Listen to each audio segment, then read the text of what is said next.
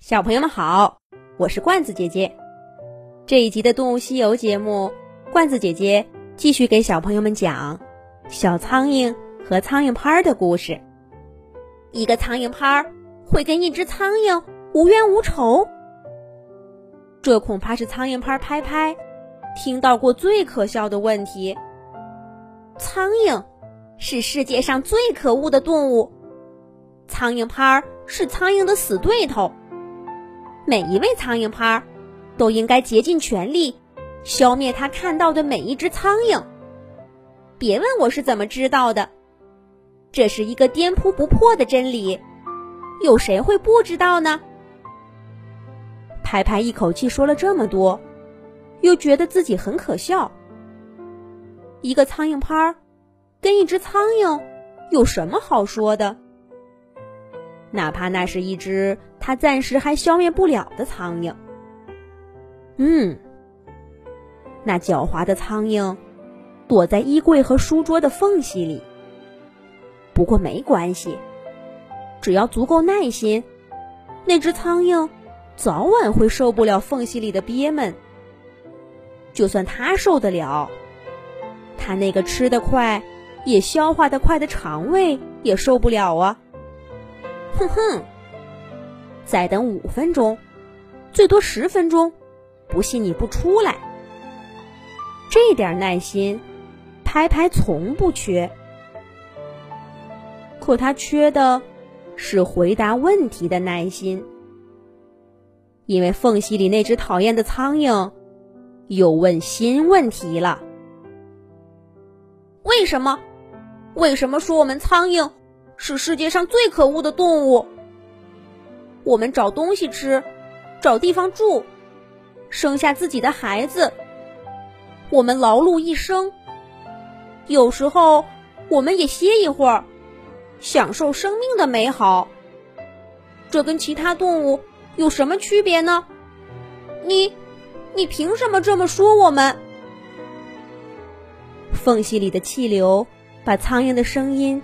挤得断断续续的，但这些话还是准确的传递到拍拍的耳中。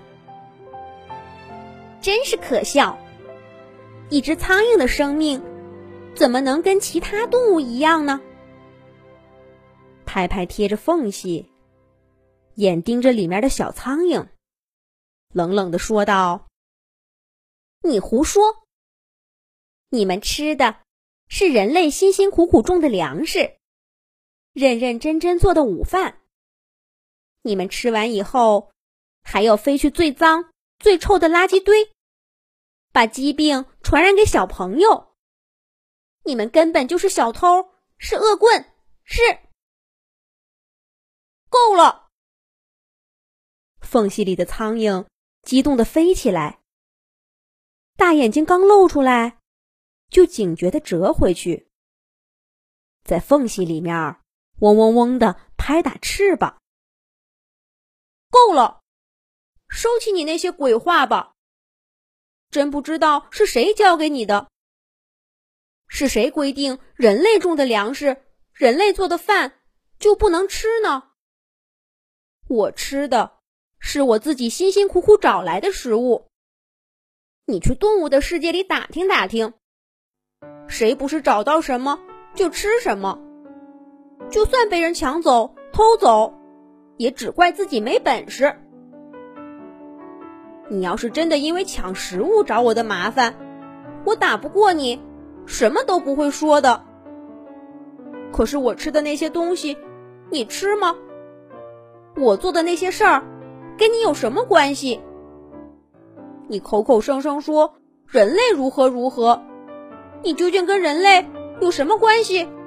这么帮他们说话？苍蝇说累了，坐在地上啃起面包来。苍蝇拍拍拍，看着自己淡蓝色的网状身体，竟然开始思考苍蝇的话。是啊，是啊，一直以来只知道苍蝇拍是苍蝇的死对头。可是有苍蝇在，对我好像没什么不好。消灭了苍蝇，对我有什么好处吗？这些问题，拍拍似乎从没想过。自打有记忆那天开始，拍拍就一直在安静的屋子里寻找那些嗡嗡乱叫的小家伙，然后开始一场致命的追逐。有的苍蝇本能的知道拍拍的危险，总是躲得远远的，但拍拍总能想到办法绕到他们身边，一击致命。有的苍蝇傻乎乎的，不懂拍拍的厉害，甚至还好奇的凑到他身边看。这种就更好对付了，只要找准机会，猛地一翻身，可怜的小家伙就永远的留在他刚刚停过的位置了。像今天这样刺激的追逐也不少见。最夸张的一次。拍拍在屋子里追着一只苍蝇一整天，最终还是让它跑了。那是拍拍遭遇过的少见的滑铁卢。不过像今天这样被一只苍蝇质问，拍拍还是第一次遇到。缝隙里的苍蝇填饱了肚子，终于安静下来。拍拍贴着衣柜的门儿。感受着难得的清静。过了一会儿，他竟然觉得寂寞起来。在这寂寞中，小苍蝇刚刚问起的问题，在拍拍脑中徘徊不去。一个苍蝇拍儿跟一只苍蝇究竟有什么仇呢？长久以来，那嘈杂的嗡嗡声。似乎并没给自己带来过什么困扰，反而还有一些欢乐。那为什么苍蝇拍一定要打苍蝇呢？这里面一定有原因的。拍拍绞尽脑汁想了半天，忽然脱口而出：“对，这是我的工作。”拍拍贴着缝隙，赌气似的冲小苍蝇喊道。这是我的工作，我是一个敬业的苍蝇拍儿。小苍蝇沉默了一会儿，平静地说：“可这是我的生命。”拍拍再次陷入沉思中。他看看自己身上那些黑的、黄的，怎么都洗不掉的痕迹，那些也都是苍蝇的生命啊。吱呀呀，吱呀呀，吱呀呀。房间的门开了，太好了，可以出去了。小苍蝇兴奋地从缝隙里飞出来，拍拍下意识地追过去。哪里走？小苍蝇飞得快极了，眼看就要到门口了，可不知道是不是太兴奋了。他竟然一头撞到墙上，拍拍赶紧打起精神拍过去。可就在要拍上的一瞬间，知道躲不开的小苍蝇，用大大的复眼儿看了拍拍一眼。拍拍猛然想到，刚刚就是他，隔着一条小小的缝隙，对自己说：“我们无冤无仇。”你为什么要这样对我？这些思绪让拍拍心里乱极了。最终，他身子一歪，重重的拍打了一下小苍蝇身边的墙壁。小苍蝇惊喜的站起身，向门边飞去。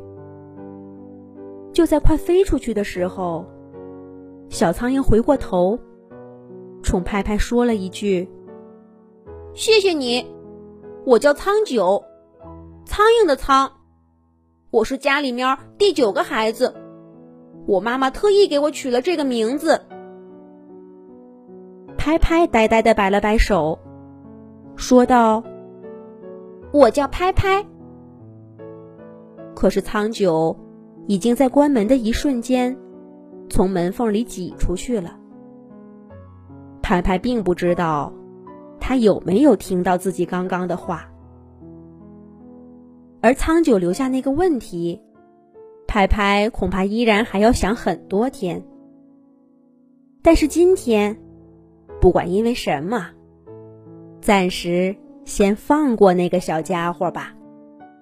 小朋友们可以让爸爸妈妈关注微信公众号“童话罐子”，上面每天都有每一集出现的动物朋友、有趣的图片、视频和小故事。小朋友们，再见。